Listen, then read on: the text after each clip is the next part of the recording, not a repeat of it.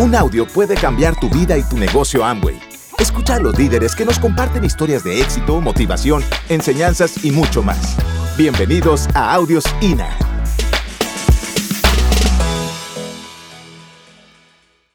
Bueno, Joaquín y yo nacimos como todas las personas nacen chiquititos, pero pues yo nací montada prácticamente en un elefante, a él le tocó un perro, a cada cual le toca diferente, bueno, ahí estamos.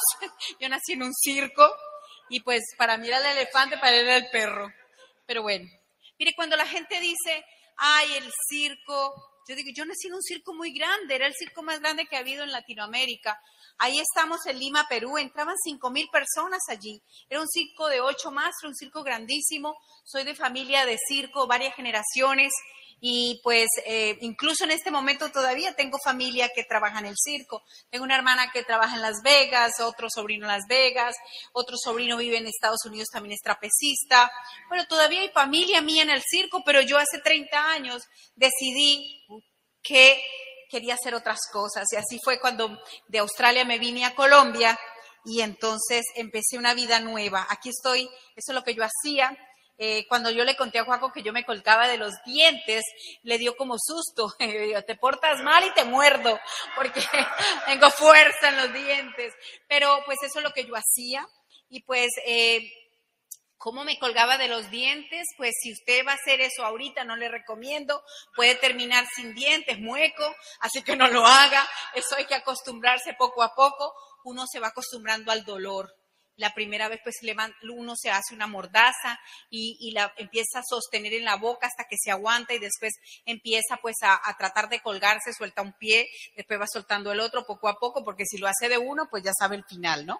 Entonces pues, pero pues desde pequeña yo eh, siempre estuve con los elefantes, de los tres años fui aplaudida, ¿se acuerdan que yo les conté que mi ego era muy alto porque yo desde muy chiquita fui aplaudida?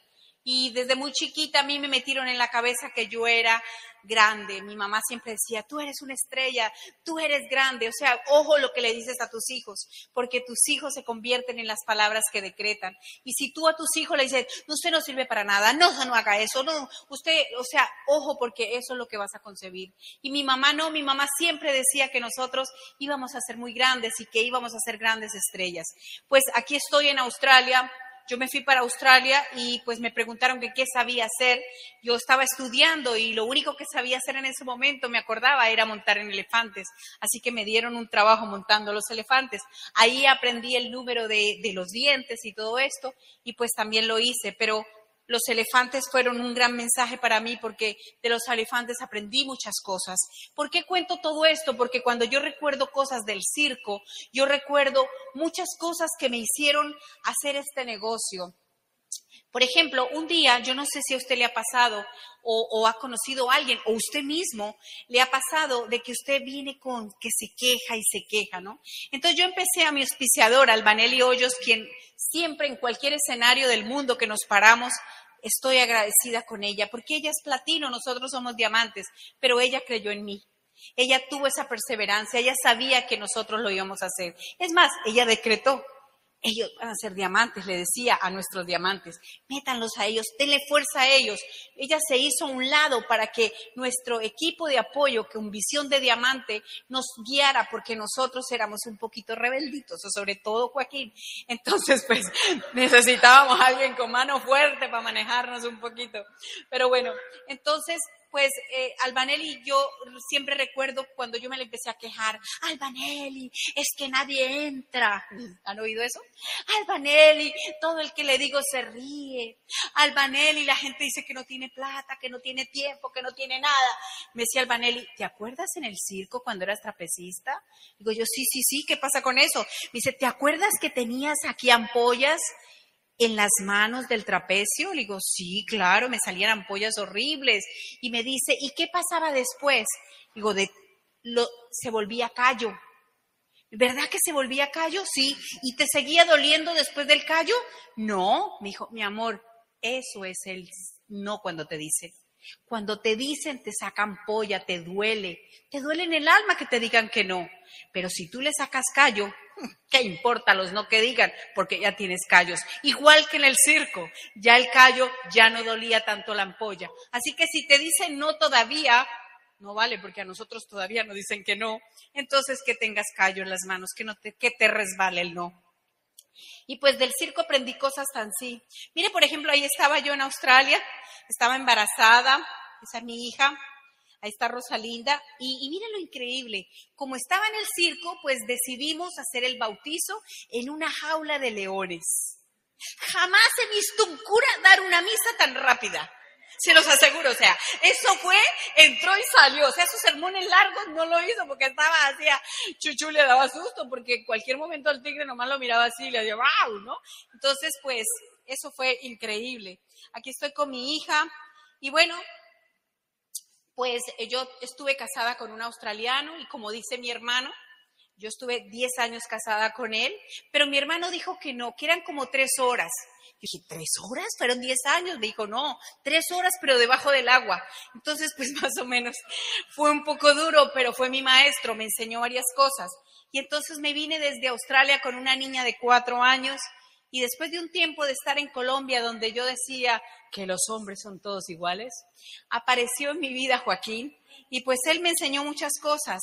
Y entre ellas me enseñó a creer en mí, me enseñó a valorarme y a bajar un poco ese ego, porque pues como estaba tan acostumbrada al ego, él me decía, pero bueno, ya de qué te crees, o sea, ya, ya está bueno, o sea, tienes que aprender de que la gente espera de ti cosas, pero que tú puedes ayudarle a muchas cosas, pero hay que ser más humildes, hay que ser más tranquilos. Y ¿saben por qué me enseñó? Él no me lo enseñó diciéndomelo, él me lo enseñó mostrándomelo porque yo vi de dónde venía él, de su familia. Yo quiero mostrarles este ejemplo. Miren, nosotros estábamos en Australia y vamos a, a, hacer un número que se llama el Globo de la Muerte. No sé si alguna vez usted lo ha visto. Ahorita le voy a mostrar un video en un segundo. Pero lo que yo quiero que usted sepa es que mi hermano nunca había hecho ese número, yo tampoco, y mi, y mi padrastro que está aquí al lado, el de bigotito, jamás ni siquiera había montado una moto. ¿Por qué le cuento esto? Porque muchas veces nosotros decimos, este año nos vamos a Esmeralda, este año nos vamos a Diamante, este año nos vamos a un nivel. Y muchas veces uno mira el mapa y pues no ve mucho. ¿Y con quién lo hago? Cuando hay un soñador, pues se hacen las cosas. Mi hermano era un soñador y mi hermano se paró al frente del dueño del circo y le dijo, para Sydney, que más o menos eran unos ocho meses, para Sydney tengo un número espectacular. Nunca había visto ese número en Australia. Decía él, es un globo de la muerte con dos motocicletas y una mujer parada en el centro. Y yo parada al lado de él, ¿no? Y entonces le digo yo, ¿y quién es la mujer? Me dice, tú. Y yo, ¿yo? digo, hey, Jairo no sabe ni montar en moto. Me dice, no importa, aprende. Le digo, ¿y yo voy a pararme en el medio? Me dijo, sí, coyote. Y bueno, así pasó. Cuando uno le dice al marido, mi amor, nos vamos diamante, nos vamos ejecutivo, nos vamos a lo que nos vamos, y el de al lado dice, estás loco, no hay con quién. Pues fíjense que las cosas pasan cuando un soñador decide que sí. Les quiero mostrar un poquito cómo es eso. Ay, ¿me pones el video? ¿Me pones el videito? Que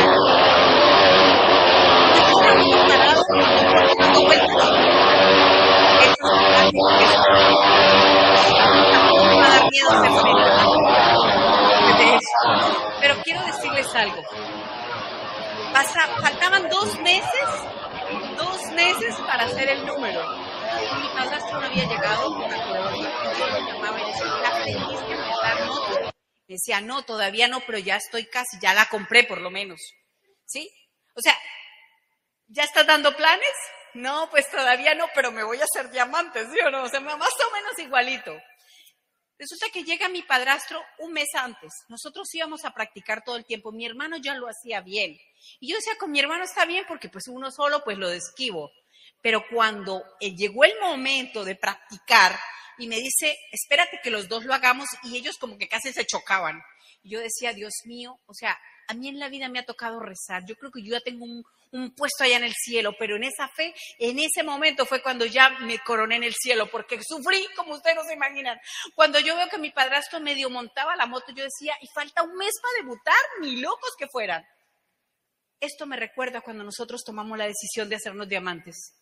Era un 15 de marzo. Escúchenme que yo sé que este mensaje le va a llegar a alguien de ustedes. Era un 15 de marzo del 2009. Teníamos cuatro líneas calificadas. Las otras dos, una estaba más o menos en un 12, algo así, la otra un 15. O sea, la corporación decía, ni loca califica diamante. Pero si yo después de montarme en una moto de esas, después de meterme en una jaula de leones, después de andar con elefantes, ¿usted cree que a mí me quedaba lejos eso? Hay que coger valentía, muchachos. Hay que coger valentía, pero hay que tomar una decisión. Y la decisión se toma desde el corazón. Pues saben una cosa, en esa convención nosotros nos aseguramos de llevar muy buenos números al evento. En esa convención de esas nuevas líneas había muchas personas oyendo lo que ustedes están oyendo ahora, un sistema educativo que cambia vidas. Y en esa convención, en 15 días, toda esa gente salió encendida, encendida como van a salir hoy ustedes de aquí, porque ustedes hoy van a ver algo que se hizo historia y hoy van a ver el reconocimiento de sus primeros diamantes de este grupo. Y eso es lo que más mueve en la vida. ¿Y saben qué fue lo más maravilloso? Debutamos el número y fue un éxito rotundo. Pero lo más bonito fue que desde entonces aprendí que nada le queda a uno lejos cuando uno toma la decisión de hacer algo. Así que muchachos, mucho enfoque, enfóquense, no se distraigan. Yo del circo aprendí muchas cosas. Si tienes que romper cadenas, rómpelas. Si tienes que irte a otro nivel, cuando más tienes que escuchar audios, cuando más tienes que enfogonarte, cuando más tienes que quitarte las excusas, porque estamos en un momento grande. Juaco ahora dijo que no ha pasado mucho acá, pero yo quiero decirles que está pasando algo grande. Porque lo que yo vi ahora aquí es lo que se está cocinando. Y cuando las mujeres cocinamos en la, ponemos en el fogón y empezamos a cocinar, el mismo tiempo que se demora en cocinar un huevo, se demora en cocinar los 10 o 30, 40 huevos que están en la misma olla. Y yo sé que eso es lo que está pasando aquí. Se está cocinando muchas cosas. Y el fruto se va a ver. Porque aquí hay gente que creyó en cada uno de ustedes, en cada uno de ustedes. Y yo sé que tú que estás escuchando allá, tú que estás sentado al frente de ese televisor, yo sé que tienes la lágrima en el ojo, yo sé que tú sabes que tú vas a ser el próximo diamante, porque tu nombre va a estar aquí en los próximos seminarios reconocido como, no sé, con la meta que tú tengas, porque este es un año maravilloso y este es un año para ganar, muchachos. Así que pues, llegamos a diamantes. Llegar a diamantes, y yo sé que ayer hablábamos con los diamantes, uno se siente que levita, uno se siente como que, ¿será que me despierto? Y me dice, ¡ay, despierto! usted todavía es platino. No, no va a pasar eso. Pero saben una cosa, es tan maravilloso, la vida le cambia. Nunca la vida va a ser igual. Nosotros llevamos 12 años de diamantes y yo sé que hay gente que dice, ¿y todavía están diamantes? Digo, sí, somos orgullosos de eso. Estamos orgullosos de ser diamantes, estamos orgullosos de estar aquí, estamos orgullosos de haber roto nuestras barreras, de haberme bajado del ego y Juaco que le suba su autoestima, porque fue la única manera de lograr el diamante, muchachos. Yo sé que ustedes van a hacer cosas grandes. Yo sé que algún día van a ir a Colombia a inspirar nuestros grupos y les pido el favor que lo hagan, porque así como nosotros hemos inspirado sus vidas, yo sé que ustedes inspirarán la nuestra y ustedes son grandes, pero el mundo necesita conocerlos. Nosotros nos hemos parado en muchas tarimas del mundo, hemos viajado a muchas partes. Amway nos ha llevado a Dubái, a China, nos ha llevado a Hawái, nos ha llevado a cuántos lugares no nos ha llevado Amway. Pero saben una cosa, todos esos viajes son maravillosos, pero cada vez que yo veo un reconocimiento aquí, cada vez que yo veo personas como las historias de ustedes que las hemos oído este fin de semana, yo digo, ese es el agua en el que yo creo. Gente linda saliendo adelante. Bueno, muchachos, entonces ahí llegamos a diamante. Y bueno, para diamante siempre suceden retos, ¿verdad? Ustedes tienen que entender que un logro no significa que no haya compromiso, ¿verdad? No significa que no tengas que retarte a ti mismo. Porque las metas son retos. Por eso usted tiene un método. Tu upline le va a decir que ponga un esfuerzo. ¿Cuál va a ser el problema? Que no queremos poner el esfuerzo. Ahora, ¿tú sabías que hay mucha gente en el mundo que va a luchar por un pin de diamante y no va a llegar? ¿Tú sabías que los corredores olímpicos o los que van a las Olimpiadas y obtienen una medalla de oro o están dentro de las tres medallas, bronce, plata, normalmente transcurren 17 a 20 años de su vida de esfuerzo. Para 10 segundos, para 20 segundos, o algunos que arrancando el evento no lo pueden hacer, porque se desgarran, porque sufren una ruptura. O sea, yo quiero que hoy entiendas que a veces tenemos demasiadas bendiciones, pero no damos el extra, no ponemos el poquito de esfuerzo. Mire, aquí ya hay zafiros, hay esmeraldas, hay que hacer un esfuerzo para llegar al siguiente nivel. Por eso a veces no nos podemos conformar. Entonces lo que hicimos Elizabeth y yo fue como esa rebeldía de querer salir adelante, esa rebeldía de romper con ese pasado, esa rebeldía de sentirnos ganadores. O sea, tú te tienes que sentir ganador. Levantar esa copa no es lo que sucede, sino es ese momento de gloria tuyo, ese momento de saber que lograste algo, ese momento de saber que naciste con un propósito y que lo lograste. Yo quiero compartirles con ustedes ahí unos, unos segundos de ese, de ese momento.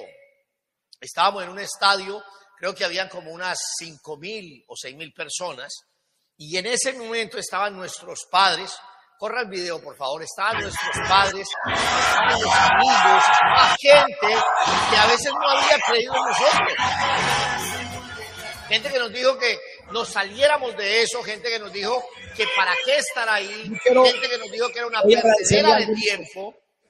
Yo hice este negocio. Lograrlo. Porque alguien que está sentado ahí lo amo, que es mi padre y mi madre.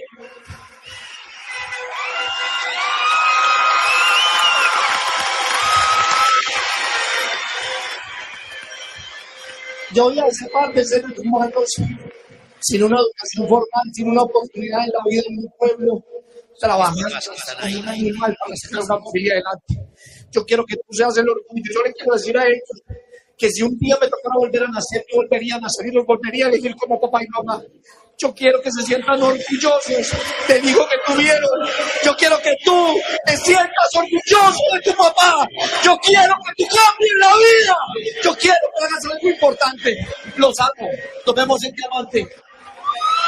De estar ahí y poderles decir a mis padres por meses, ¿qué pasó? Seguimos, seguimos. Yo dije, ya nos van a coger a bala, así de malo estamos. Entonces, poderles decir a esos viejos que se habían esforzado toda una vida por sacarnos adelante, poder decirles en público que gracias por su, esfuerzo, que gracias por el amor, que gracias por los sacrificios que habían hecho. Y yo quiero que hoy cada uno de ustedes recapacite por un minuto, los que están aquí, los que están viéndonos, es cuánto esfuerzo han puesto nuestros padres para hacer de nosotros mejores personas. ¿Y nosotros qué le hemos devuelto?